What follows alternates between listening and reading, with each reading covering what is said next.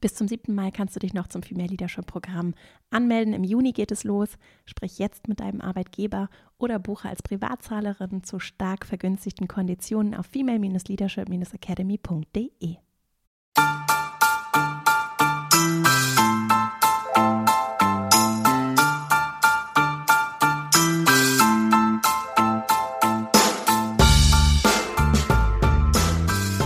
Herzlich willkommen zum Female Leadership Podcast. Mein Name ist Vera Strauch und ich bin Host hier im Podcast, in dem es darum geht, dass du deinen ganz eigenen Stil im Job und Leben findest und deinen Weg mutig und selbstbewusst gehst. In der heutigen Folge geht es um Personal der Zukunft, um das Thema Jobsharing, also wie können andere flexible Arbeitsmodelle in der Praxis funktionieren. Am konkreten Beispiel von Jobsharing. Unter anderem dazu habe ich gesprochen mit Anna Kaiser.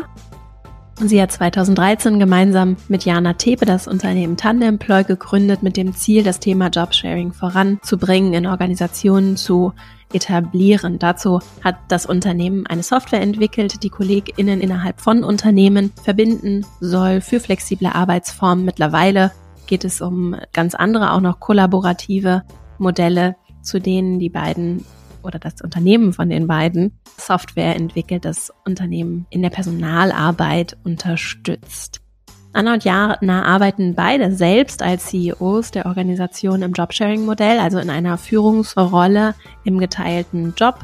Und wir haben über diese Erfahrung auch gesprochen, die Anna selbst gesammelt hat in der Praxis, was es bedeutet, wenn wir neue Arbeitsmodelle leben, warum das aus Annas Perspektive, so wie ich es verstanden habe, der Weg in die Zukunft ist. Der Weg ist, um auch den großen Herausforderungen zu begegnen und wie wir das gestalten können. Darum ging es in unserem Gespräch. Es war wirklich ein ganz bunter Austausch über Führung, Organisationskultur in der Zukunft, darüber, wie ja auch Personalarbeit vielleicht noch anders auch gelebt, umgesetzt werden kann, ohne zu verurteilen, was gerade ist, sondern einfach um in diese Transformation vielleicht noch intensiver einsteigen zu können. Und vor allem sind wir ganz konkret geworden, wenn es darum geht, dass wir Jobsharing in der Praxis leben und dass es eben ein Thema ist, das auch gar nicht unbedingt nur mit Teilzeit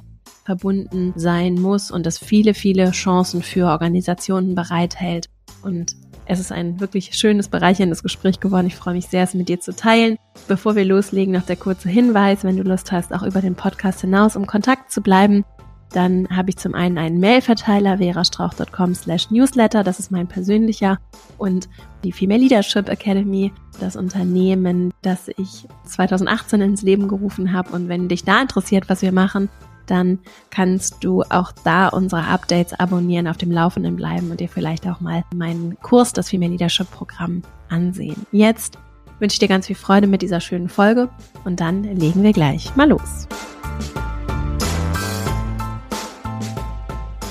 Herzlich willkommen im Podcast, liebe Anna. Ich freue mich sehr, dass du hier bist und wir uns heute über deine Erfahrungen ähm, austauschen können und natürlich auch über das, was du so siehst in Organisationen, in deiner eigenen gesehen hast und was vor allem so aus HR-Perspektive möglich ist und sich vielleicht auch ändert oder viel mehr noch ändern sollte, muss. Bevor wir dahin kommen, würde ich aber gerne so ein paar kleine Einstiegsauflockerungsfragen mit dir durchgehen und dich fragen, ob es ein Thema gibt, jetzt unabhängig auch von dem, worüber wir heute sprechen, ob es ein Thema gibt, das dich gerade ganz besonders beschäftigt, interessiert, mit dem du dich beschäftigst.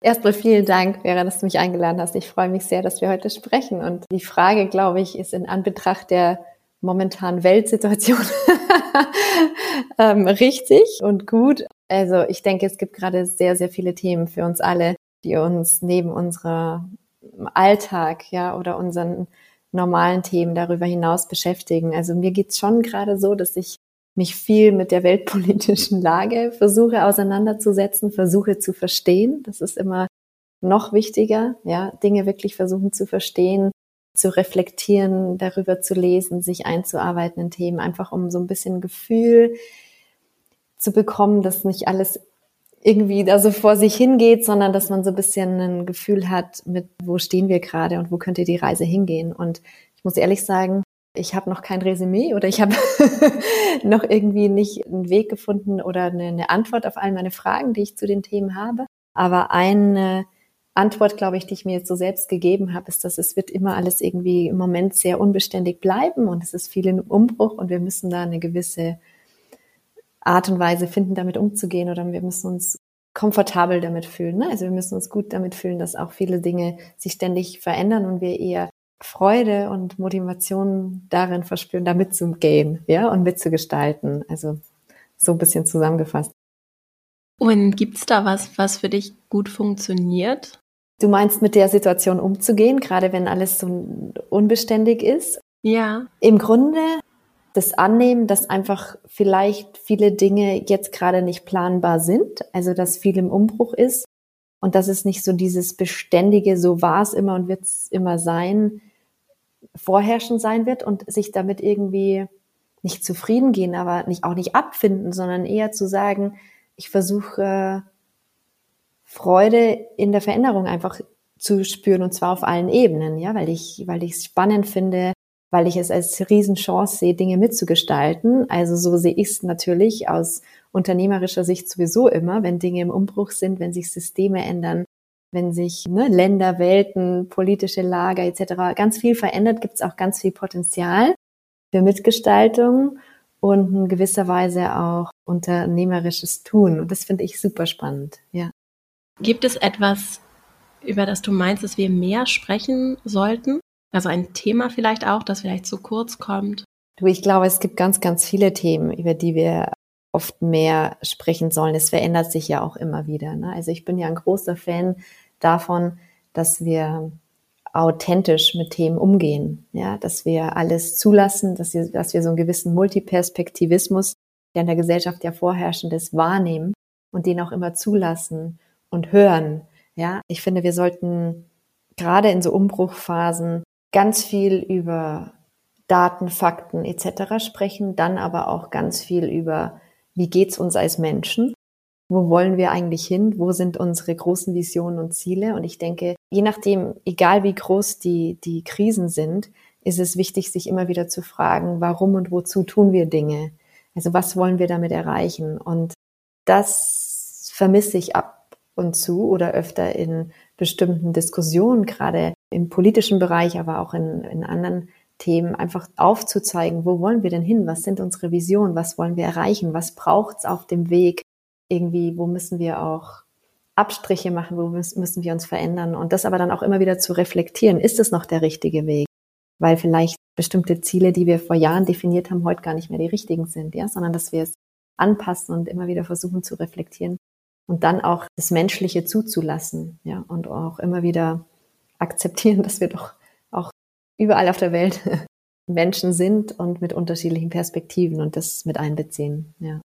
Das war zum Beispiel eine Sache, die mich jetzt so optimistisch gestimmt hat, ist, dass wir auf einmal auch tatsächlich in der Breite über feministische Außenpolitik sprechen. So. Mm. Das sind so Dinge, die geben mir irgendwie Hoffnung, mm. weil es ja nicht nur darum geht, irgendwie die vermeintliche Realität und den Status quo zu managen, mm. sondern zu sagen, was ist denn aber das, wo wir hinsteuern, so, ne? Und wenn wir uns immer nur all die Gewalt und das, was wir da die ganze Zeit hingucken, dann ist es ja unwahrscheinlich, dass wir uns in eine Richtung bewegen, in die wir vielleicht aber eigentlich wollen. Und sich dafür den Raum auch zu nehmen, ist ja auch unternehmerisch, finde ich sehr herausfordernd. Ne? Dann mhm. dafür immer wieder auch Raum zu schaffen, mhm. über so vermeintliche Utopien mhm. zu sprechen. Ne? Oder was ist unser großes Ziel, wohin wollen wir?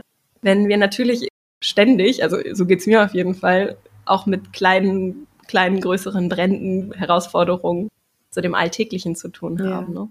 Und gleichzeitig auch eine Chance für uns, ne, weil du es gerade angesprochen hast, feministische Außenpolitik, was ist das eigentlich? Also auch uns immer wieder zu challengen, uns Frauen zu sagen, was wollen wir denn besser machen als die Männer in all die Dekaden davor, ja, dass wir da auch selbst mit uns immer wieder in die Reflexion gehen oder beziehungsweise für uns ganz klar sind, was machen wir denn besser und was können wir denn besser machen?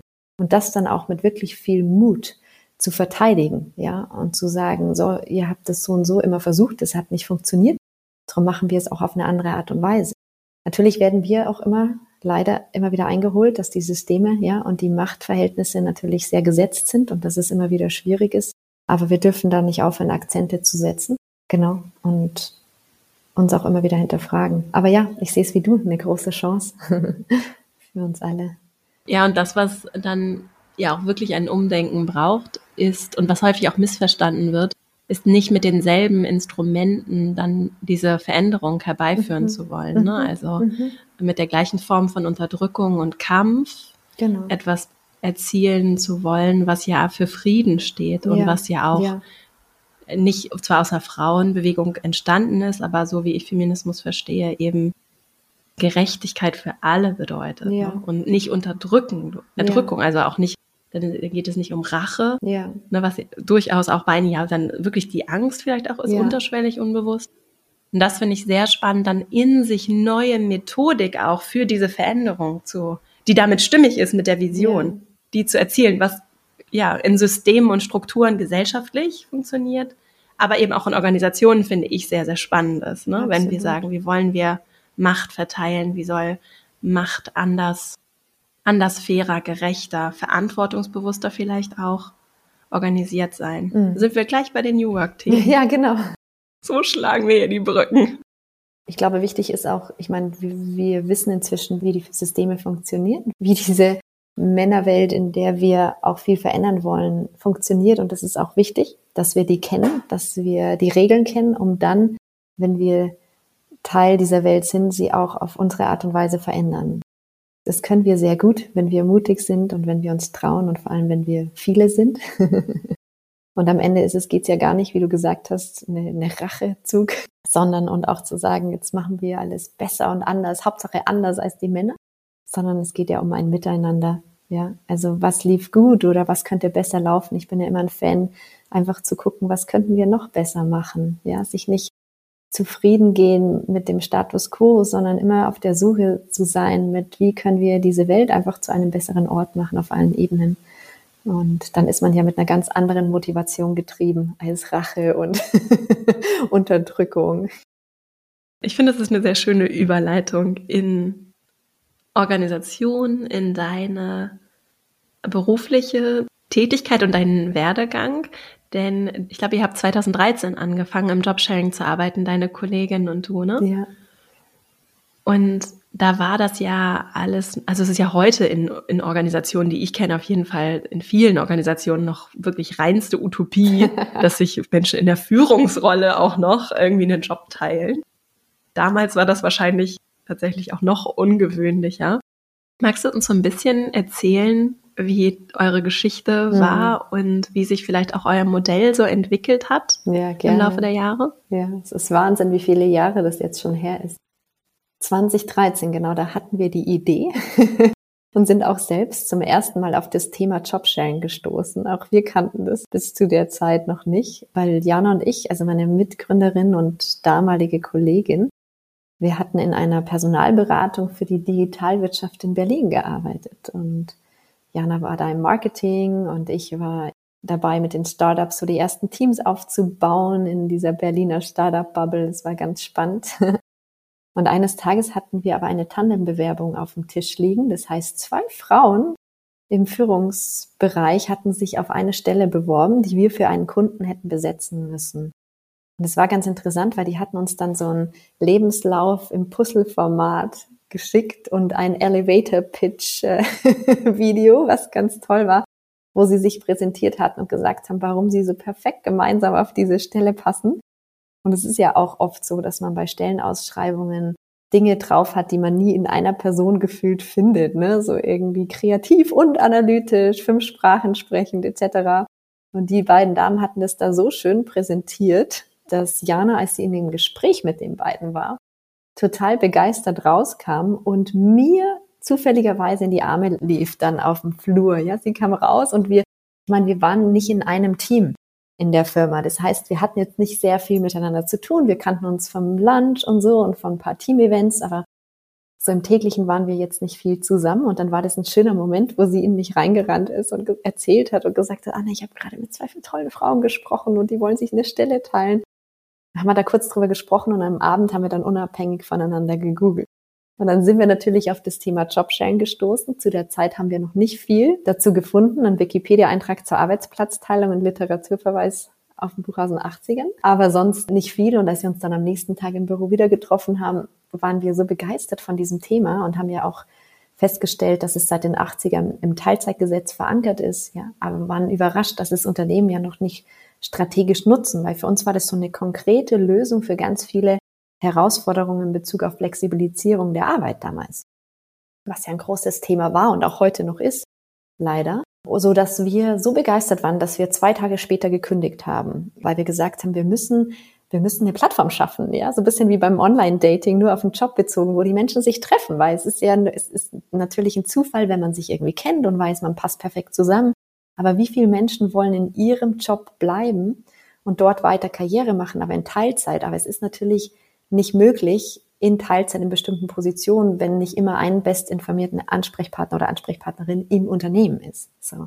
Das heißt, für uns war das so ein ganz, ganz spannendes Thema und haben dann vier Wochen später uns bei mir im Homeoffice oder Wohnzimmer sozusagen äh, wieder getroffen und haben, dann haben Jana und ich über den Sommer an einem Algorithmus in der Theorie gebastelt, weil wir gesagt haben, wir brauchen ja eine gewisse Technologie, die die Menschen verbindet und matcht. Und der Algorithmus soll natürlich dementsprechend funktionieren und haben dann mit Universitäten, mit dem Fraunhofer Institut, aber auch mit allen Job-Sharing-Tandems da draußen, die wir ausfindig machen konnten, mit denen wir Interviews geführt haben, gesprochen um so alle Daten und Informationen zu sammeln und haben dann ja in der Theorie den Algorithmus entwickelt und im Herbst kam dann unser CTO dazu und 2014 gingen wir quasi mit der ersten Jobsharing-Plattform in der Beta-Version live, wo Menschen sich registrieren konnten, ihre Profile eingestellt haben und wir mit unserem Algorithmus anhand deren Persönlichkeiten, Motivationen, Arbeitsweise etc.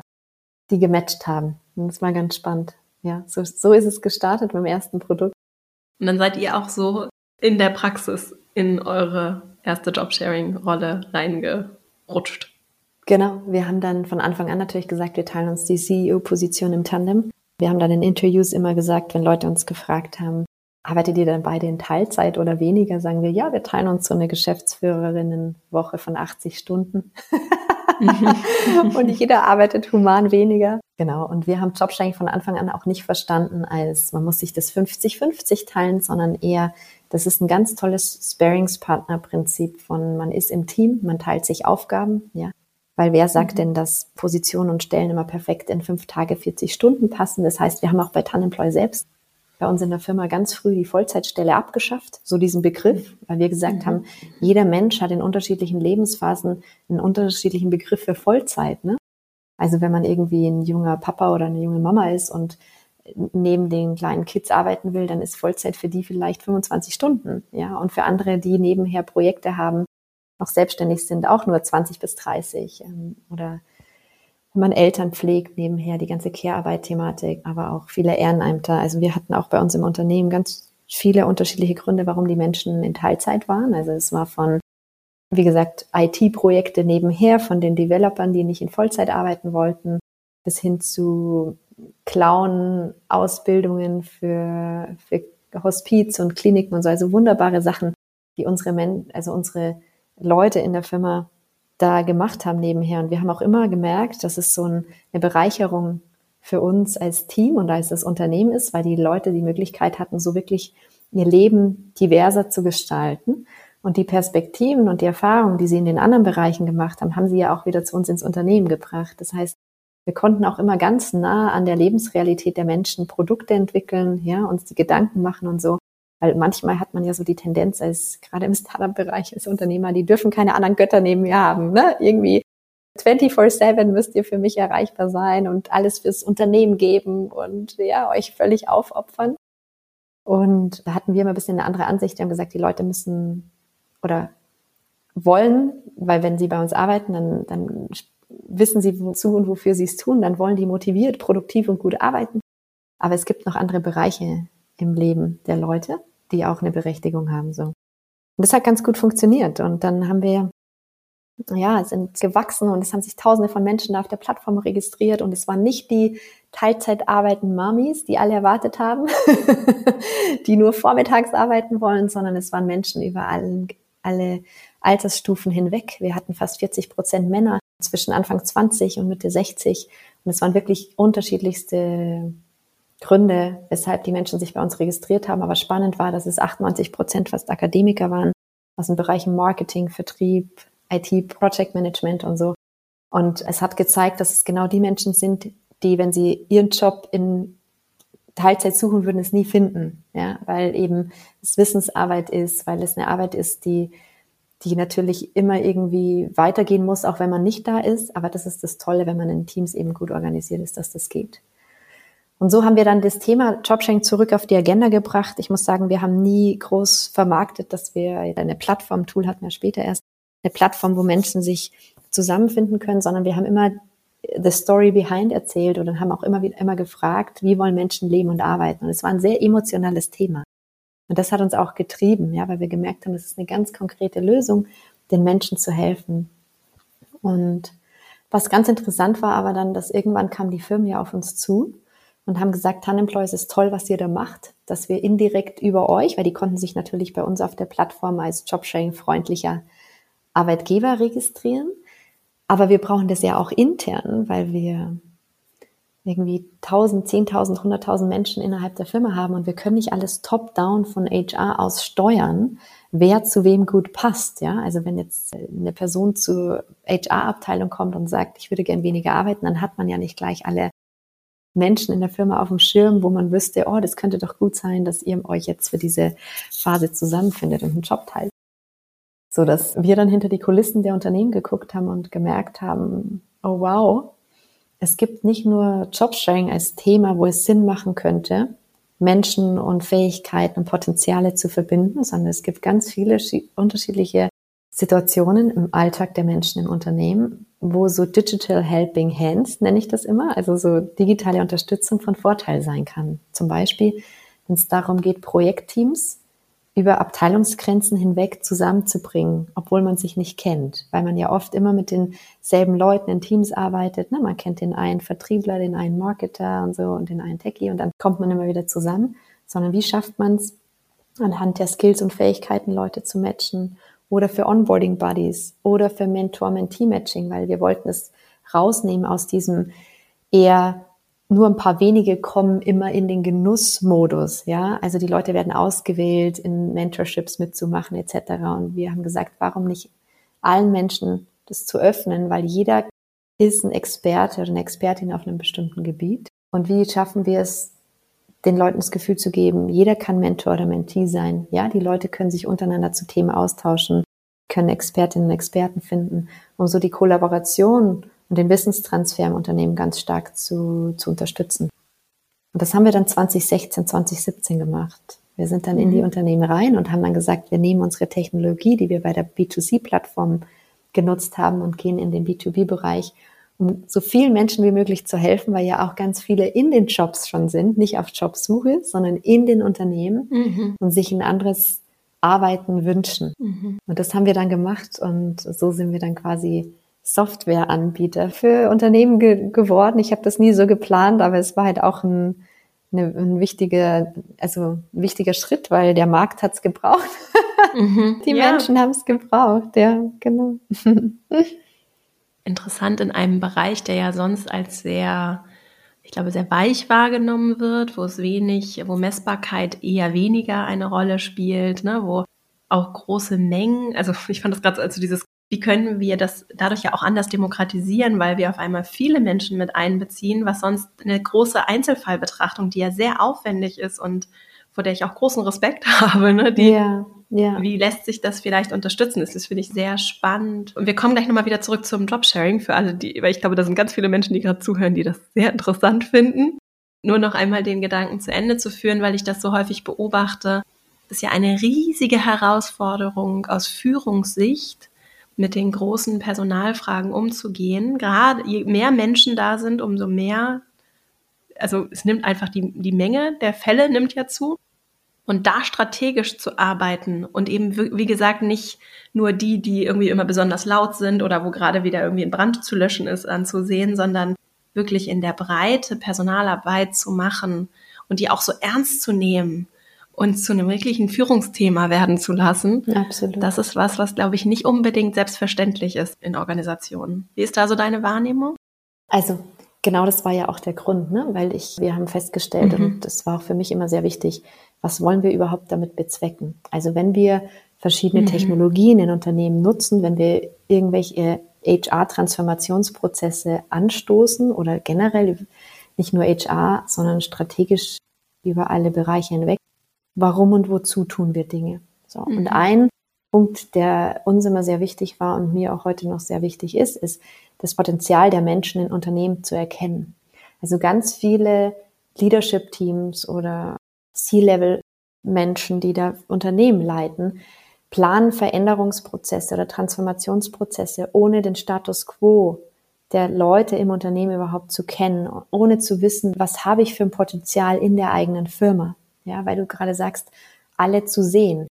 Und das ist schwer ab einer gewissen Anzahl von Menschen. Aber es muss nicht mal, müssen nicht mal so viele sein. Ja, oft wissen wir ja wirklich nur das über die Menschen, was sie irgendwie im Arbeitsalltag in der Firma geben, also in deren Bereich. Aber wir wissen gar nicht, welche Potenziale die darüber hinaus haben. Ja, oft haben wir ja nicht auf dem Schirm, dass vielleicht eine Kollegin oder ein Kollege von uns Computer für die ganze Familie zusammenbaut und auseinanderbaut und richtet und da irgendwie der Techie in der Familie ist, aber vielleicht im im Berufskontext noch was ganz anderes macht, ja.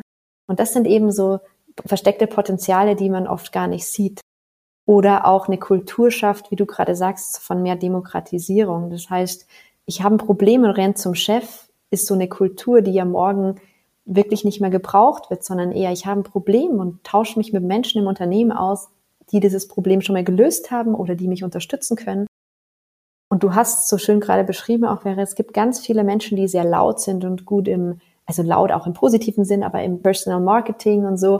Die können das, die werden gesehen, die machen ihre Karrieren, aber es gibt ganz viele Menschen im Unternehmen, die nicht gesehen werden, aber wo unglaublich viel Potenzial steckt. Und wir haben auch mit unserer Software dann gemerkt, dass es eine unglaubliche Unterstützung ist für HR oder generell für Leadership-Teams, alle zu sehen um so ein Gefühl zu kriegen, wo steckt welches Potenzial, für was interessieren sich die Menschen, was wollen sie lernen. Und wir hatten es ja selbst nicht geplant. Wir hatten ja mit unserem Tool nie geplant, die Leute irgendwie zu analysieren oder auszuwerten, sondern wir haben ja uns auf die Use Cases konzentriert, also dass wir den Menschen was an die Hand geben, um Projektarbeit zu machen, um sich Jobs zu teilen etc. Und auf dem Weg dahin haben wir festgestellt, was für wahnsinnig geniale Infos über sie selbst sie da eingeben, um an ihr Ziel zu kommen. Und haben so ein Gefühl gekriegt, wow, da steckt so viel Potenzial, wenn wir diese Skills der Menschen kennen, aber wir nutzen sie nicht in einem Big Brother is watching you Controlling System, weißt du, sondern es ist ein Raum, wo sich die Leute öffnen, weil sie wissen, warum. Also ganz oft ist es ja auch so, wenn du Leute im Talentmanagement-System fragst, was kannst du, trag deine Skills ein dass die dann sagen, warum? Warum sollte ich das, wenn ich nicht weiß, ob es irgendwann gegen mich verwendet wird oder nur um mich zu bewerten? Und das war ein ganz schöner Moment, dass wir dann gesehen haben, durch diese Art und Weise, dass wir im Grunde den Leuten diese Erlebnisräume ermöglicht haben, und zwar für die große, also Breite dann im digitalen Raum, konnte dieser, dieser Kulturwandel, dieses Kollaborative, dieses nah an den Menschen sein, ganz anders unterstützt werden. Und das ist dann ein Moment, wo ich finde, da hat Digitalisierung absolut eine Berechtigung. Wenn wir gleich greifen können oder wissen, wozu und warum nutzen wir Technologie, um am Ende die Mensch-zu-Mensch-Verbindung zu stärken, ja, weil wir ja auch wollen, dass Leute sich schnell finden oder schnell zum Ziel kommen. Und es war auch immer mein, mein Anspruch im Produkt zu sagen, baut es bitte so, habe ich meinem Team immer gesagt, dass die Menschen so wenig wie möglich online sein müssen in unserem Tool. Weil ich will, dass sie Zeit haben für die Themen, für die Menschenthemen, ne? Also die man nur irgendwie als von Mensch zu Mensch machen kann. Und das war ein ganz, ganz schöner äh, Moment. Und darum glaube ich, wenn wir Technologie so einsetzen, dass es größtmöglichen Mehrwert für ganz viele Menschen hat und der gleich greifbar und erlebbar ist, dann kann es eine ganz tolle Basis sein, um Kulturwandel nachhaltig zu verändern. Aber wichtig ist es, dass die Menschen mhm. wirklich immer so ein so ein Gefühl haben gleich, was bedeutet das für mich? Was hat das für einen positiven Impact mhm. auf mein Leben? Ja.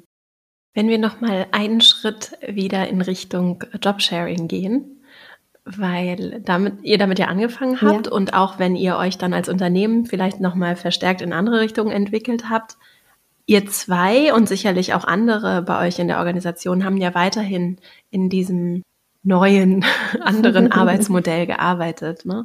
Und ich weiß, dass ganz viele oder ich vermute, dass viele Menschen, die hier zuhören, das vielleicht zum ersten Mal oder noch relativ, also noch nicht so gut kennen, das aber sehr interessant finden. Ich weiß auch von einigen, die darum schon gebeten, das angesprochen haben und die zurückgewiesen worden sind, die gehört haben, das geht hier nicht, wir müssen erreichbar sein, Entführung schon gar nicht, meinen Job kann ich nicht teilen. Wie reagierst du darauf oder vielleicht kannst du so aus deinen Erfahrungen berichten, den eigenen, den mit anderen Tandems. Warum funktioniert das?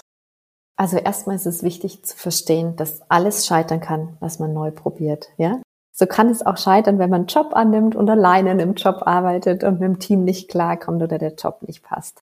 Also den Anspruch, es muss alles zu 100 Prozent perfekt funktionieren, ja, gibt's hier, also den können wir haben, aber das wird nirgends erfüllt werden, so. Und beim Jobsharing muss man die Chancen sehen. Also man muss gucken, was hat man für ein Potenzial, wenn man Arbeit anders organisiert. Und ich muss ehrlich sagen, für uns im Unternehmen haben wir zum Beispiel gesagt, das Risiko, dass gerade Führungspositionen oder Schlüsselpositionen, die fürs Unternehmen wichtig sind, nur von einer Person besetzt werden, ist unternehmerisch ein wahnsinniges Risiko. Weil wenn eine Person wegbricht und so in kleinen Firmen oder Startups, die wachsen, ist es ja oft so. Man hat ja oft auf einer Position eine Person, ja, die weiß ganz viel und die kann ganz viel. Und wenn die wegbricht, dann hat man ein Problem. Ich weiß, unser Rick, unser CTO, der ist Surflehrer und wenn der immer weg war, für mehrere irgendwie Tage, Wochen beim Surfen. Ich dachte immer so, Gott, ich habe ihm immer verabschiedet, bitte stirb nicht, Rico, in der Welle, bitte, bitte, geh, surf keine großen Wellen, komm wieder. Ich kann, weißt du, so keiner kann den Code so schreiben wie du und verstehen. Also, also jetzt nur mal so plakativ oder so anekdotenhaft sowas zu erzählen, aber es ist ja ganz oft so. Das heißt, Unternehmen, die es verstanden haben, verstehen schon mal, wo gibt's Risiko? Ja, also wie kann ich Risiko minimieren? Und dann ist es auch so, dass man zwar oft in Deutschland Totschlagargumente hört, bedingt durch gewisse Gesetzgebungen wie die Sozialabgaben ne, und die Beitragsbemessungsgrenzen etc. Teilzeitkräfte kosten aber mehr etc. und solche Geschichten. Auch da haben wir immer in Excel-Listen ganz toll die Business Cases runtergerechnet, weil wir gesagt haben, vielleicht im ersten Blick, aber rechne mal Krankheitsausfälle, Urlaubstage etc. dazu rechne, was es kostet, wenn einer geht, ein neuer muss eingearbeitet werden. Und wenn man zwei Menschen hat, sollte mal einer gehen, hat man immer noch jemand, der die neue Person wieder einarbeiten kann, etc. Also man hat quasi als Unternehmen immer durchgehend jemand da, der sich um die wichtigen Themen kümmern kann, auch wenn mal die Person im Urlaub ist oder krank. Und das haben wir ganz früh gespürt, dass das ein wahnsinniger Mehrwert ist. Gleichzeitig ist der Mehrwert der Art und Weise, wie Tandems sich allein natürlich, ist es eine natürliche Selektion, übrigens bei Menschen generell, weil die einsamen Heldinnen oder Helden an der Spitze würden sich nie für Jobsharing interessieren. Das heißt, du hast Menschen, die das wollen, das sind schon mal Teamplayer, ja, was ich großartig finde, weil meiner Meinung nach sollten Führungskräfte nur von Teamplayern besetzt werden. Aber gut, das sei mal dahingestellt, sieht vielleicht jeder ein bisschen anders, aber das ist eine große Chance, weil die Leute, die das bewusst suchen oder dafür bereit sind, und es muss auch nicht immer in Teilzeit sein. Jobsharing kann auch heißen, Menschen arbeiten in Teams eng zusammen, ja, und teilen sich nach ihren Stärken auf und unterstützen sich. Das ist ein anderes produktives Arbeiten. Und ich glaube, wenn man das verstanden hat, die neue Form von Kollaboration, also dass wir nicht immer so in unseren Silos und nur eine Person macht dies oder jenes, sondern wir eben mehr Arbeit gar nicht mehr so einzeln betrachten können, sondern als ein großes Ganzes organisiert, wo jeder einfach mit seiner Expertise an bestimmten Stellen dann Dinge übernimmt dann haben wir nicht so viel Angst vor, oh, jetzt arbeiten da zwei eng zusammen und die müssen sich jetzt absprechen, weil es ganz natürlich wird, ja. Wir werden uns über Dinge absprechen, austauschen, aber im Alltag haben die, die Tandems, was ich erlebt habe, das so toll gemacht, ja. Man braucht so ein bisschen eine Anfangsphase, dass man sich organisiert, aber es gab nie irgendwie Themen, die ich im Alltag erlebt hätte, dass jemand sagt, boah, aber da will nur, ich will nur da arbeiten und du musst da arbeiten, sondern es ist so ein kompromissbereites Aufeinander zugehen weil diese Menschen so glücklich sind darüber, dass man es ihnen ermöglicht, in diesen Konstellationen weiter irgendwie Karriere zu machen oder im Job zu bleiben, dass die absolut viel geben und sich gut organisieren, ja. Und das ist ja das Tolle. Ich habe es immer geliebt, mit Tandems zu arbeiten, weil man hat so die Themen, die man da abgibt ins Team und dann sagen die, wir kümmern uns schon drum. Mach dir keine Sorge, wir kümmern uns drum und das organisiert dann das Team selbst. Das ist ja das Wichtige. Man will ja als Führungskraft von einem Tandem nicht da irgendwie kleinteilig dann noch organisieren, bis du kommst da, dann bist du da und keine Ahnung, ist, da will man ja nichts mit zu tun haben, sondern das macht ja das Tandem eigenständig und dann auch mit den Teams dementsprechend. Und es funktioniert ganz wunderbar. Auch Jana und ich, wir haben ja nicht die Sachen alle doppelt und gleich gemacht, sondern wir haben uns aufgeteilt. Ja, sie hat andere Teams geleitet und gelenkt als ich. Wir haben uns nach unseren Stärken aufgeteilt. Sie war mehr im Marketing, ich dann mehr im Vertrieb und solche Geschichten. Und es ist einfach ein sehr produktives und entspanntes Arbeiten für den Einzelnen und der größtmögliche Output fürs Unternehmen.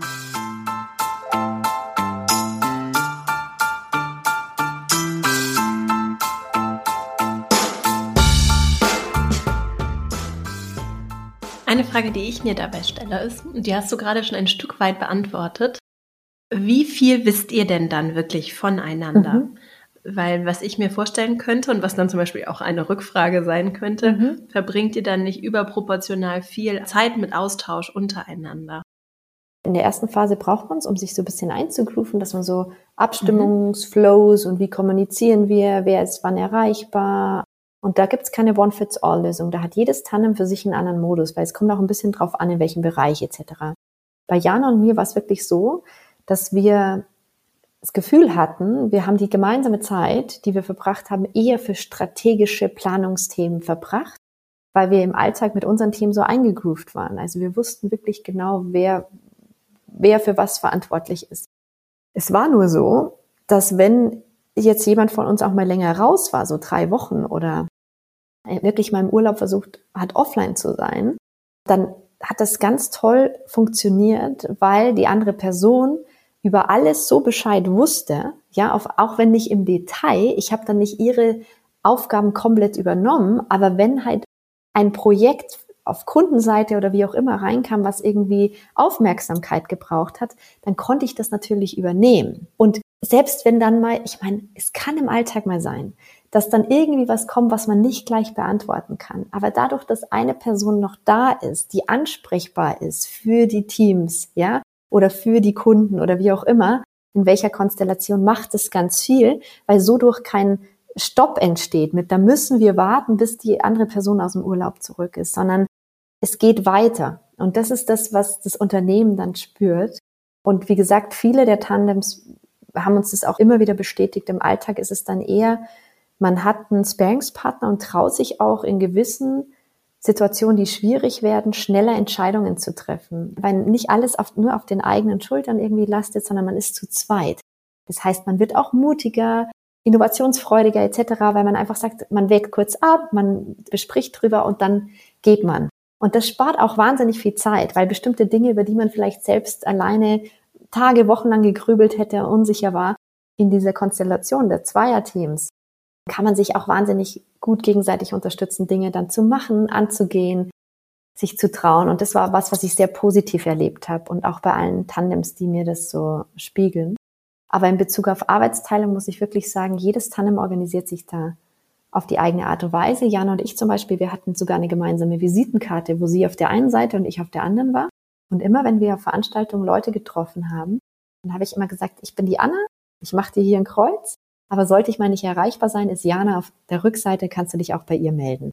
Und es gibt den Menschen so ein, so ein Vertrauen, ja, gerade wenn man viel mit Kunden zu tun hat oder so im, im Vertrieb, dann denkt man ja auch immer, oh, das geht nicht, ja, da muss immer einer irgendwie ansprechbar sein und so. Ganz im Gegenteil, ich habe das sehr positiv erlebt, dass die Kunden da sehr toll drauf reagiert haben, weil wir ihnen quasi gewährleistet haben dadurch, dass wir immer jemand für sie erreichbar haben im Unternehmen, ja. Und tatsächlich, was du gerade gesagt hast, ich habe das gedacht, es spricht ja sehr auch für Tandems in Führung. Ne? Weil wenn da hast du ja die Teams, die den kleinteiligeren Kram machen, den du eigentlich in der Führungsrolle gar nicht überblicken musst und genau. gemeinsam strategische Arbeit zu machen. Absolut. Und da eng abgestimmt zu sein. Es ergibt so sehr Sinn. Ich ja. wollte es eigentlich noch ein bisschen mehr challengen, aber es fällt mir schwer. Im Grunde muss man sich fragen, wenn man dann überlegt, wann ist denn klassische Teilzeit und Jobsharing das Richtige? Immer dann, wenn man Bauchschmerzen bekommt, wenn jemand im Unternehmen kommt und sagt, ich würde gerne Teilzeit gehen, dann kriegt man ja bei vielen Jobs oder Aufgaben, die man gut einteilen kann in Montag bis Mittwoch und dann kommt Donnerstag bis Freitag jemand, aber die müssen, ne, also das ist egal, auch wenn die mhm. sich nicht kennen oder sehen, weil da geht man wieder an den Schreibtisch, da weiß man genau, was gemacht werden muss. So. Mhm. Aber in allen anderen Jobs, wo man denkt, oh Gott, wie soll das gehen? Ja, wie soll das weitergehen, mhm. wenn du aber nicht Vollzeit hier bist? Mhm. Und dann macht Jobsharing Sinn. Und Jobsharing macht auch Sinn, weil wir dadurch einen Kulturwandel unterstützen, der auch kommunikativ anders begleitet wird. Also in einem Tandem ist ja schon sehr auf Augenhöhe, ne, miteinander. Man hat eine gewisse Art und Weise zu kommunizieren, weil es ist ja auch wichtig, dass es funktioniert. Und diese Art und Weise, wie man im Tandem miteinander umgeht, die hört aber ja nicht auf mit dem Tandem, sondern das macht man ja auch mit dem Team dann und es schwappt über und und es, dieses Gefühl von Kollaboration und Miteinander und nicht immer, oh, ich alleine, sondern wie können wir gemeinsam Dinge bewerkstelligen, ist auch eine schöne Unterstützung hin zu diesem Kulturwandel, den wir ja in Unternehmen erreichen wollen, der am Ende Basis für jede Innovation und Produktivität ist. Drum muss ich ehrlich sagen, dass das Thema Jobsharing nicht mehr eigentlich wegzudenken ist aus allen modernen Arbeitsformen und wir einfach offen sein müssen. Und wenn Leute heute noch sagen, oh, das geht aber nicht, aber das, ich kenne da jemand, das hat mal nicht funktioniert, dann sagt man immer, ich kenne ganz viele Leute, da hat Teamarbeit nicht funktioniert. Ja, also es ist ja nur, weil es mal irgendwo nicht funktioniert. Und das Schöne ist ja auch beim Tandem, man muss ja nicht für immer ein Tandem bleiben, sondern es ist ja oft für bestimmte Lebensphasen einfach total hilfreich. Und dann kann man wieder entweder in Vollzeit später oder doch nicht, also wie auch immer, oder man kann auch Tandems wechseln. Wir hatten das alles im Unternehmen auch ausprobiert bei uns und es hat so toll funktioniert. Und durch diese Offenheit einfach konnten wir halt irgendwann im Unternehmen, als jetzt auch bei uns, mehr so eine Mosaikstruktur abbilden, so dass wenn Menschen sich beworben haben, wir gesagt haben, wie viele Stunden willst du denn arbeiten? Wir hatten nie Vollzeit oder Teilzeit ausgeschrieben, sondern haben die Menschen mal gefragt, wie viele Stunden. Und dann konnten wir den Wunsch meist perfekt abbilden, weil wir im Unternehmen eben so eine flexible Struktur aufgebaut haben, dass wir gar nicht so starr in Stellen gedacht haben, sondern eher in Bereichen, in Aufgaben, ja.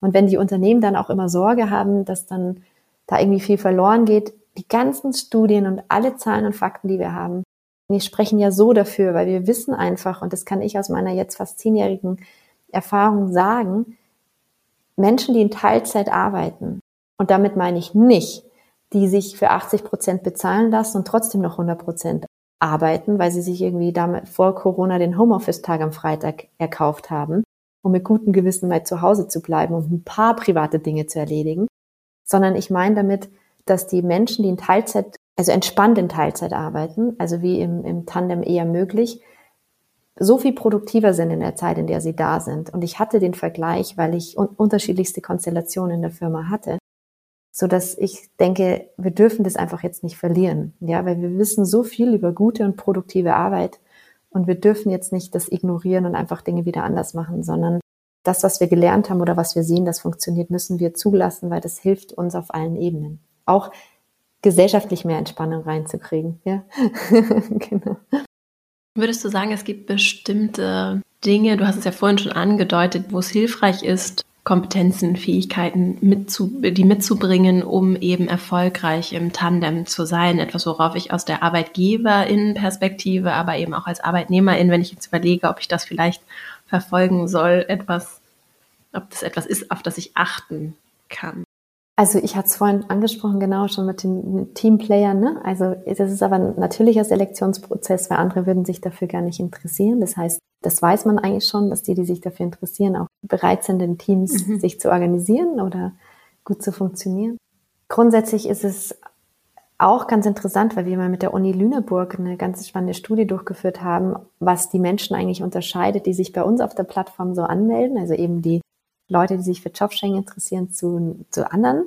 Und da kam raus, dass sie mhm. eine, eine übermäßige Form der Selbstwirksamkeit haben. Also, oder das höher eingestuft wird. Das heißt Selbstwirksamkeit im Sinne von, oh, ich habe da vielleicht ein Problem oder ich finde vielleicht den Job nicht so, wie ich es bräuchte, also mache ich mich jetzt auf den Weg und suche nach Alternativen. Also im Sinne von, okay, da ist ein Problem, ihr könnt es nicht lösen, jetzt versuche ich zu lösen. Also das ist ganz spannend, so dieses dass da Selbstwirksamkeit ganz stark vertreten ist, weil in neuen Konstellationen und neuen Arbeitsformen ist es ja sehr von Vorteil, wenn Menschen auch mitgestalten, ja, wenn die irgendwie neugierig sind und sich trauen, Dinge auszuprobieren und auch Spaß dran haben. Und da haben wir gesehen, das war aber so ein natürlicher Selektionsprozess, was auch ganz interessant war. Und grundsätzlich muss ich aber sagen, die Leute, die das wollen, das ist meine Erfahrung, mhm. die sich das wünschen, die machen es auch möglich, ja. Also die, mhm. die finden mhm. einen Weg, das umzusetzen. Und darum ist dieses Wollen das Wichtigste. Ich glaube, es wäre nicht richtig, Leute, die es nicht wollen, in ein Tandem zu quetschen und sagen, du arbeitest jetzt mal zwei Jahre in Tandem und in Teilzeit, ob du es willst oder nicht. Mhm. Aber wenn es Menschen gibt, die das wollen und die haben meist dafür einen ganz bestimmten und guten Grund, dann ist es eigentlich fast das Erfolgsrezept, weil die sind sehr kompromissbereit, yeah. ja, die sind, das sind Teamplayer und die suchen nach Lösungen. Nach deiner Erfahrung, wie finde ich jetzt gut jemanden, mit dem ich das zusammen machen könnte? Du hast dann einfach gesagt, komm Jana, wir machen das zwei Tage später. Ihr kanntet euch natürlich vorher auch schon, ne? Bisschen, ich meine nicht, nicht viel. Das war wirklich, wir wussten ja nicht, ob es funktioniert, aber wir, waren so begeistert von der Idee, dass das die Welt braucht, dass wir da eh keine andere Option hatten. Aber also drum gab es ja unseren Algorithmus ein Stück weit, weil wir gesagt ja. haben, wir wollen den Menschen die Vorauswahl, also denen wirklich helfen, dass wir anhand bestimmter Parameter die richtigen Leute schon mal zusammenbringen. Ich meine, eine Garantie ist es nie. Ne? Also beim Online-Dating weiß man ja auch nie, wenn man jemanden trifft, nur was der Algorithmus ausgespuckt hat, heißt nicht, dass es die Liebe des Lebens ist, aber man hat die Möglichkeit, wenigstens sich zu treffen und dann nochmal die, die Chemie irgendwie ne, zu checken und schauen, könnten wir miteinander, passt das ganz gut. Und so spart es einfach Zeit. Und das hatten wir ja einmal auf der Plattform gemacht und es hilft schon mal, ja. Also dann sowas zu nutzen und einfach offen zu sein. Also ich würde jedem empfehlen, der jetzt das vorhätte oder sich wünschen würde und in einem Unternehmen arbeitet, wirklich mit HR zu sprechen und es anzusprechen, weil je mehr Menschen das tun, desto offener werden die Unternehmen. Natürlich könnt ihr alle, die jetzt zuhören, auch mich anrufen und wir verkaufen unser Tool an euer Unternehmen. Nee, Quatsch. Kleiner Werbeblock. Nein, aber einfach die Möglichkeiten aufzuzeigen, weil ich finde, es ist so wichtig, dass wir es alle fordern. Ja, je mehr wir fordern mhm. und darüber sprechen, und wir kommen jetzt eh in einen mhm. Markt, wo die mhm. Menschen mehr und mehr fordern dürfen und können, weil die Unternehmen händeringend nach guten Leuten mhm. in unterschiedlichen Bereichen suchen. Und da haben wir dann auch bisschen mehr Freiraum. Ja, das heißt, wir können uns auch sagen, hey, wenn ihr mir das nicht anbietet, dann gehe ich einfach zu jemand anderen, der das anbietet.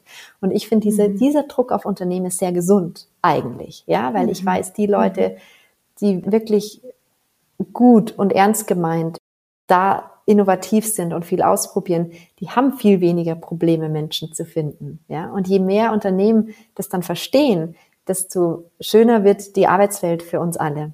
Absolut. Und ich äh, sehe das auch so sehr und wünsche mir das so sehr. Je mehr Privilegien ich habe, ne, je mehr, je bequemer ich es habe, je einfacher meine Karriere so ihren Lauf nimmt, ne, je weniger vielleicht zum Beispiel bei Männern ich mit dem Kind, das ich zu Hause trotzdem ja habe oder den Kindern assoziiert werde, umso leichter ist es für mich so durchbefördert und nach oben getragen zu werden. Und auch ich bin in meiner Karriere auf so einer Welle der Privilegien so nach oben gesurft. Ja. Wenn diese Menschen, die ja in der Zukunft bei sich komplett verändernden Arbeitsbedingungen diejenigen sein werden, die so händeringend gesucht werden, die übrigens aber auch häufiger an Burnout und Stress und Überforderung, ja, viel zu viel Arbeit leiden, wenn die anfangen, diese Themen, wie du es gerade gesagt hast, anzusprechen, zu sagen, das ist wichtig. Übrigens nicht nur für mich, sondern vielleicht auch, weil ich mir einfach andere Bedingungen für uns alle wünsche, ne? Weil ich zurücktrete, weil ich frage, wozu. Wenn die das anmelden, dann tun sie das eben nicht nur für sich, sondern eben auch für die, die vielleicht ein bisschen leiser sind, die eben nicht diese Privilegien Absolut. haben und die genau das auch brauchen. Absolut. Und deswegen finde ich das so schön, dass du das sagst, ja. das anzusprechen, zu adressieren, sich dafür zu öffnen. Absolut. Dem vielleicht auch einfach mal eine Chance zu geben. Kleines Pilotprojekt, einfach mal ausprobieren. Sowieso, ich bin ja eh immer, ich wirklich, ich finde das ganz, ganz schrecklich, diese, diese Einstellung zu sagen, oh, das geht aber nicht und oh, ist schwierig. Alles muss man ausprobieren, ja, einfach machen, sich rein, reinfallen lassen, mal zu trauen. Und das ist ja auch eine Mentalität, die uns leider in diesem Land ganz oft auf unterschiedlichen Ebenen fehlt. Und wir müssen es, also die Menschen, die es einfördern können, und darum auch da nochmal wäre, danke für den Hinweis gerade, weil genau das ist so wichtig, die haben fast eine gesamtgesellschaftliche Verantwortung, das zu tun. Ich sage das hm. ganz oft, wenn ich Freunde irgendwie berate, Jobs zu kündigen oder irgendwie einen anderen Karriereschritt zu gehen, weil ich dann, wenn ich oft weiß, die können sich eh viel aussuchen, ja, die können je in unterschiedlichen Organisationen arbeiten, die finden ganz einfach wieder Jobs dann sage ich ganz oft, es ist eine gesamtgesellschaftliche Verantwortung von dir, das jetzt zu fordern und Konsequenzen zu ziehen. Also dann auch zu gehen. Weil, wie du so schön sagst, viele können sich auch nicht leisten. Ja, aber wir wollen ja die Arbeitswelt für alle besser machen und nicht nur für eine bestimmte Elite, die sich's leisten kann, sondern für uns alle in unterschiedlichen Bereichen. Und darum finde ich es ganz, ganz wichtig, dass die, die im Moment laut sein können und dürfen oder ihre Stimme erheben dürfen, das auch tun.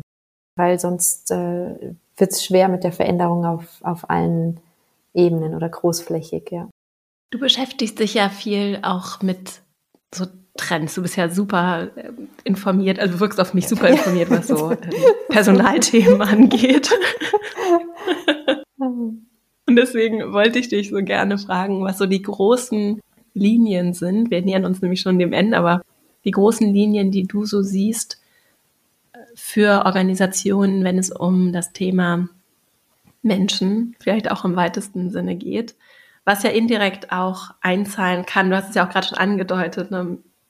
Fachkräftemangel ist jetzt auch schon so ein abgedroschenes Wort, aber natürlich, also ja. das ist eines der, eine der großen Linien, die dann eben auch indirekt natürlich auf Argumentationen für andere Arbeitsmodelle einzahlen kann. Deswegen finde ich es unter anderem spannend.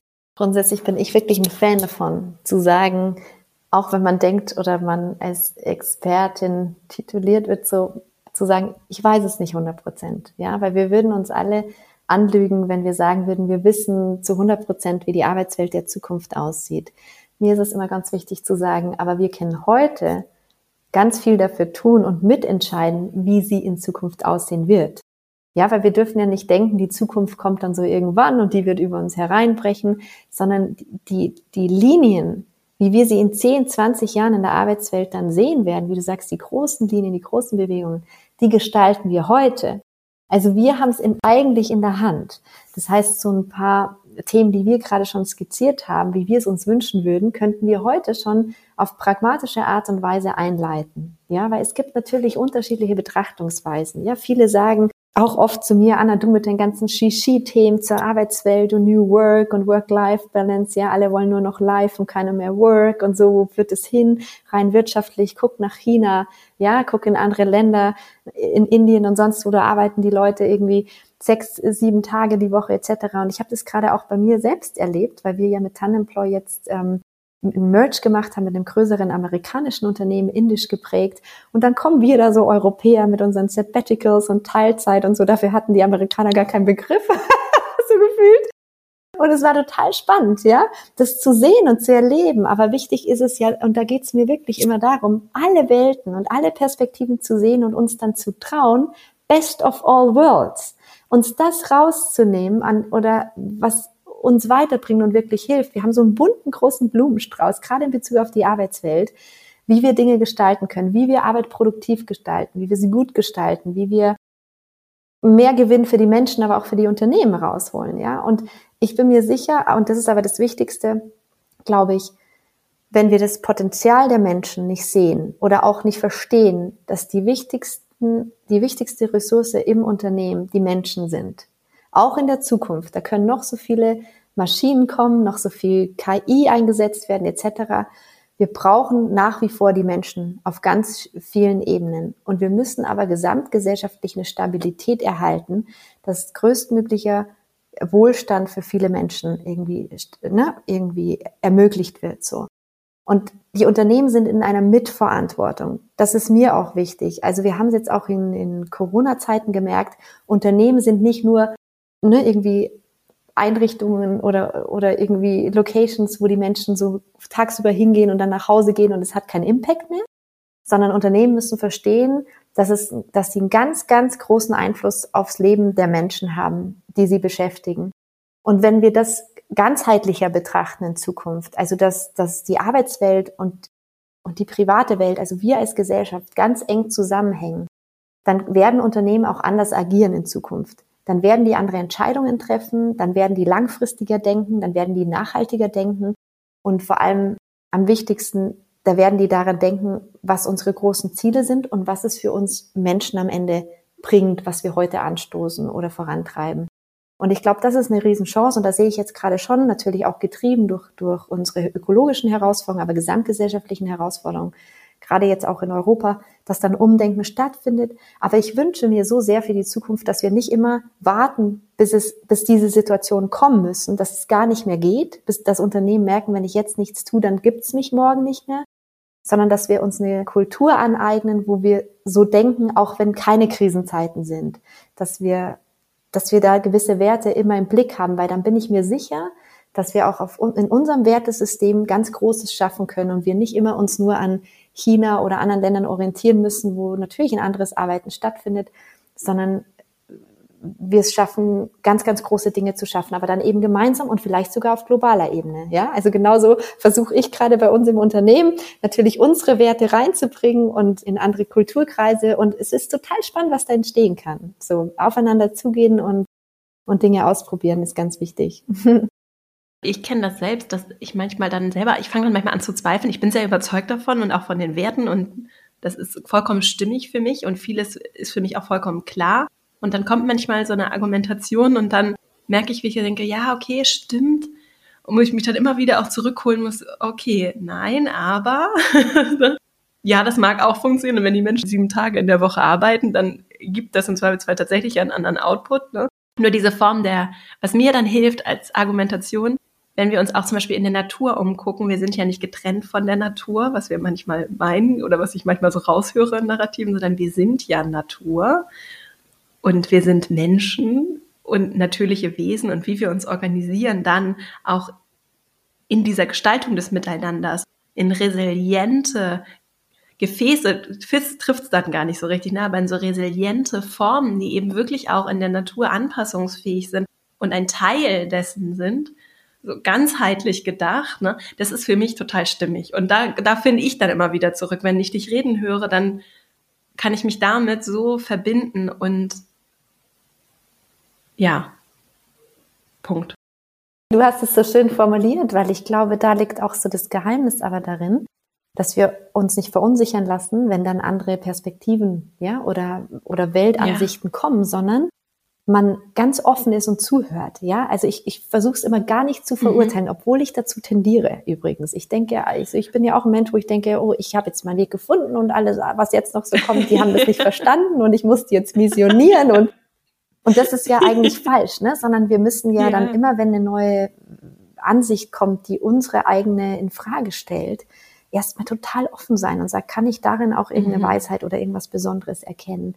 Weil das mhm. dann dieselbe, die eigene Wahrnehmung wieder so absolut bereichert, weil es gibt überall, mhm. und es muss ja nicht alles sein, und das ist ja eigentlich auch so gut. Es mhm. gibt ja keine One-Fits-All-Lösung und einer macht super und die mhm. anderen schlecht, sondern es ist am Ende, ich habe den Begriff heute schon mal wieder genutzt, auf Arbeitsstrukturen so Mosaik, best of all mhm. worlds. Wir dürfen uns, wir dürfen uns an vielen bedienen.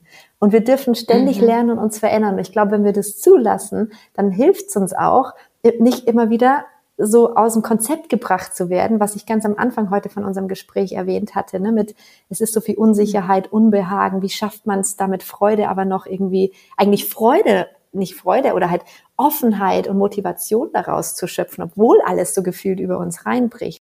Und ich glaube, wenn man, wenn man das so sieht, so ich darf mich an ganz vielen Möglichkeiten bedienen. Und es muss nicht immer, ich muss die Weisheit sofort wissen oder das Ergebnis, sondern es gibt ganz viele Menschen, die mir jeden Tag Input geben und an, da darf ich mich auch so bedienen und, und was übernehmen, dann nimmt es auch so ein bisschen den Druck von uns allen, weil dann ist es auch wieder mehr so ein Gemeinschaftsthema. Ja, schön. Das hatte ich nämlich gerade, habe ich das gedacht und habe gedacht, da haben wir gar keine Zeit und darum geht es ja. eigentlich nicht.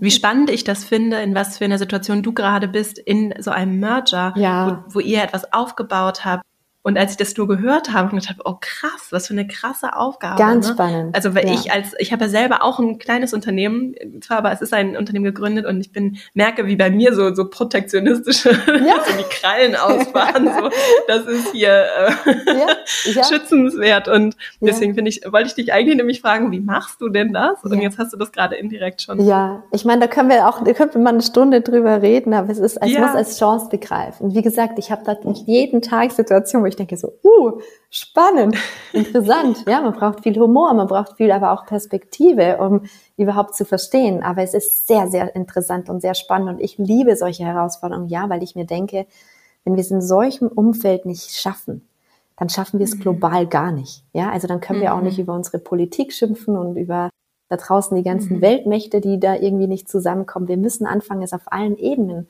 zu schaffen, aufeinander mhm. zuzugehen und einen gemeinsamen Nenner zu finden, weil sonst schaffen wir es ja auf großer Ebene eh nicht. Und darum ist es für mich ja auch immer total spannend, dann da einzutauchen, zu probieren und zu testen und zu gucken.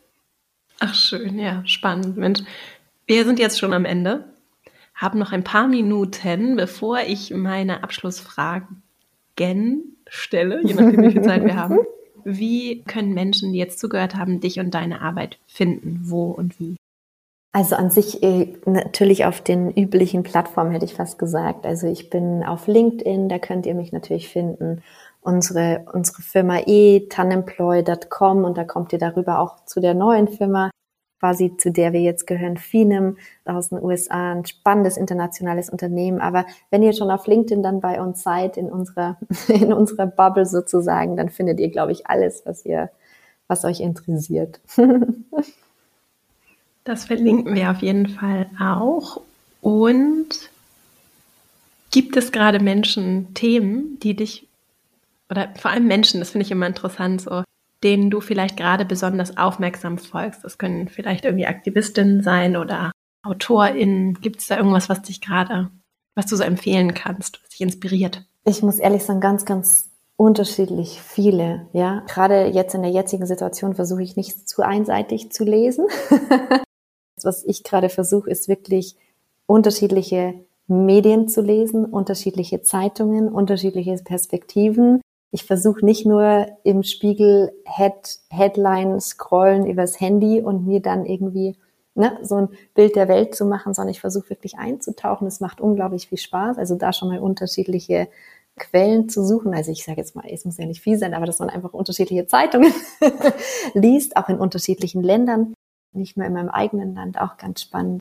Und da versuche ich gerade wirklich so ein bisschen zu gucken. Dadurch, dass ich auch ein halbes Jahr im Jahr meistens in Frankreich lebe, habe ich eh schon so ein bisschen, wenigstens nicht nur in Deutschland, sondern auch ein anderes europäisches Land nochmal in die Perspektive. Aber dann versucht man natürlich jetzt auch in Bezug auf unser das neue Zuhause von Tanemploy auch die ne, amerikanische Sicht der Dinge, was da in der Gesellschaft sich gerade verändert, weil das hat natürlich einen ganz großen Einfluss auf meine Kolleginnen und Kollegen weltweit. Dort verändert sich die Arbeitswelt auch ganz stark. Und so habe ich, würde ich sagen, keinen konkreten, also wo ich sagen würde jetzt sofort, sondern ich lese jeden Tag ganz spannende Autorinnen, Autoren, Journalistinnen, Journalisten oder auch Schauspieler, was auch immer, Künstlerinnen, Künstler, also querbeet. Drum auch mein Appell, lasst euch von allen inspirieren. Es ist ein unglaublicher Schatz, äh, wenn man offen ist und nicht sagt, ich höre nur dem oder der zu, sondern ich höre jedem zu, der, der was sagt und das ist dann immer ganz schön. Ja. Die letzte Frage, kannst du Bücher empfehlen? Gibt es Bücher, die du vielleicht, das hilft, vielleicht etwas gerne verschenkst? Ja. Wenn du gerne liest, das ist eine schwere Frage. Deswegen. Also ich verschenke fast wirklich sehr, sehr oft Bücher. Ich, darum überlege ich gerade mal, wann, was, welche ich in letzter Zeit verschenkt habe. Ich habe viele Bücher zu, zum Beispiel habe ich letztes Weihnachten, also jetzt an Weihnachten, weil ich schenk, verschenke wirklich immer nur Bücher, an einige Leute, die sich viel interessiert haben, auch mit Digitalisierungsthemen, habe ich die Bücher von Thomas Ramge verschenkt, ja, weil der viel zum Mensch-Maschinen-Thematik geschrieben hat.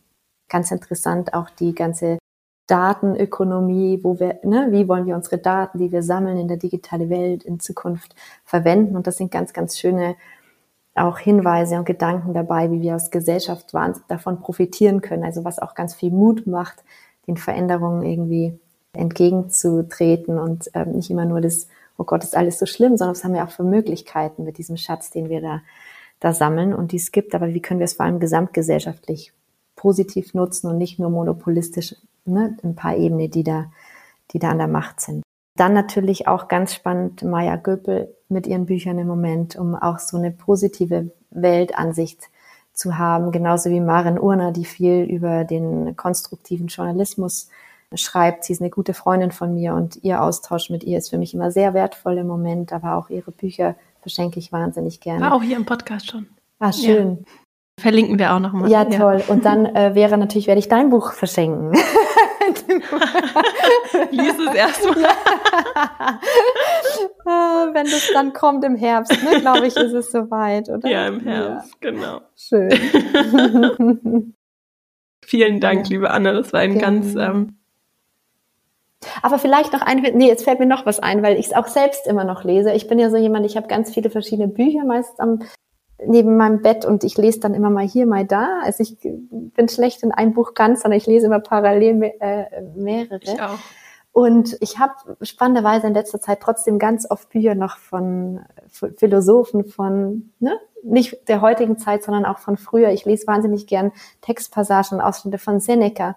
Und ich will einfach, also das kurz erwähnen, weil es auch manchmal hilft, die jetzigen Probleme unserer Welt in ein anderes Licht zu rücken, wenn, wenn wir die Stimmen und die Texte von Menschen lesen, die in einer ganz anderen Zeit gelebt haben. Und das kann uns gerade auch bei den Herausforderungen zu unserer Zeit ganz oft helfen. Oder Biografien von Menschen, die zu einer anderen Zeit gelebt haben, auch immer sehr hilfreich. Und große Inspiration, ja. Liebe Anna, vielen Dank für deine Zeit, für das schöne Gespräch. Mich hat das ganz positiv aufgeladen und mhm. ich ähm, ja, nehme das wirklich eine ganze Menge mit. Auch ja, was so die Herausforderungen, vor denen wir gerade stehen, angeht. Und wünsche dir und euch in dieser spannenden Phase für euch auch unternehmerisch und natürlich auch persönlich und so alles Gute und Liebe. Ja. Vielen lieben Dank, Vera. Es hat mir super Spaß gemacht und ich freue mich, wenn wir uns bald wieder hören und sehen. Danke dir. Ich hoffe sehr, dass dir diese Folge. Gefallen hat, dass du für dich etwas mitnehmen konntest, dich vielleicht auch eingeladen, ermutigt fühlst, nochmal klarer zu sein, auch in der Kommunikation vielleicht auch zu adressieren, was du dir wünschst oder dich vielleicht auch noch anders für diejenigen einzusetzen, die sich zum Beispiel eben äh, Jobsharing als ein neues Arbeitsmodell vorstellen können, denn wir sind eben gefragt, diesen Weg voranzugehen und auch diese grundlegendere Umorientierung in Organisationen, die ja nicht immer unbedingt leicht ist, mit zu unterstützen, mitzutragen und uns dafür einzusetzen, dass sich ja im Prinzip schon längst überfällig aus meiner Perspektive die Arbeitsformen, die Modelle, die, die Strukturen, in denen wir uns bewegen, flexibilisieren und anpassen an die Bedürfnisse, die wir haben. Und ich nehme auf jeden Fall mit aus dem Gespräch mit Anna, dass das eben eine Notwendigkeit ist, ne? Und dass es sehr individuell gestaltet sein kann und dass es auch vieles Gutes gibt. Natürlich, es geht nicht darum, das grundlegend alles zu hinterfragen und alles anders zu machen. Trotzdem ist es eine Notwendigkeit für die Zukunft, wenn wir gestärkt in die Zukunft gehen wollen, dass wir uns heute damit beschäftigen, was in diese Zukunft führt. Ne? Und die Organisationen, die das schaffen und da den Weg vorangehen und aktiv die Themen angehen, sich aktiv auch an den Bedürfnissen der Menschen, die die Organisation ausmachen, orientieren, die gestalten eben diese Zukunft. Und das hat viele Vorteile und vielleicht auch für dich eine überzeugende Kraft, wenn du Lust hast, da ins Gespräch zu gehen, vielleicht auch konkret vor der Frage stehst, wie kannst du vielleicht auch im Jobsharing oder einem anderen Arbeitsmodell mehr Flexibilisierung für dich und auch für andere in der Organisation bewirken? Erstmal verhandeln, raushandeln, organisieren, strukturieren. Insofern hoffe ich, dass du vielleicht das eine oder andere mitgenommen hast, aus welcher Rolle und Funktion und welchem Interesse auch immer. Danke dir sehr, dass du mir und uns hier deine Zeit geschenkt hast und wünsche dir eine richtig schöne Woche. Ich freue mich sehr, wenn wir uns hier kommende Woche wieder hören. Dann gibt es hier wieder eine neue Folge. Bis dahin und alles Liebe, deine Vera.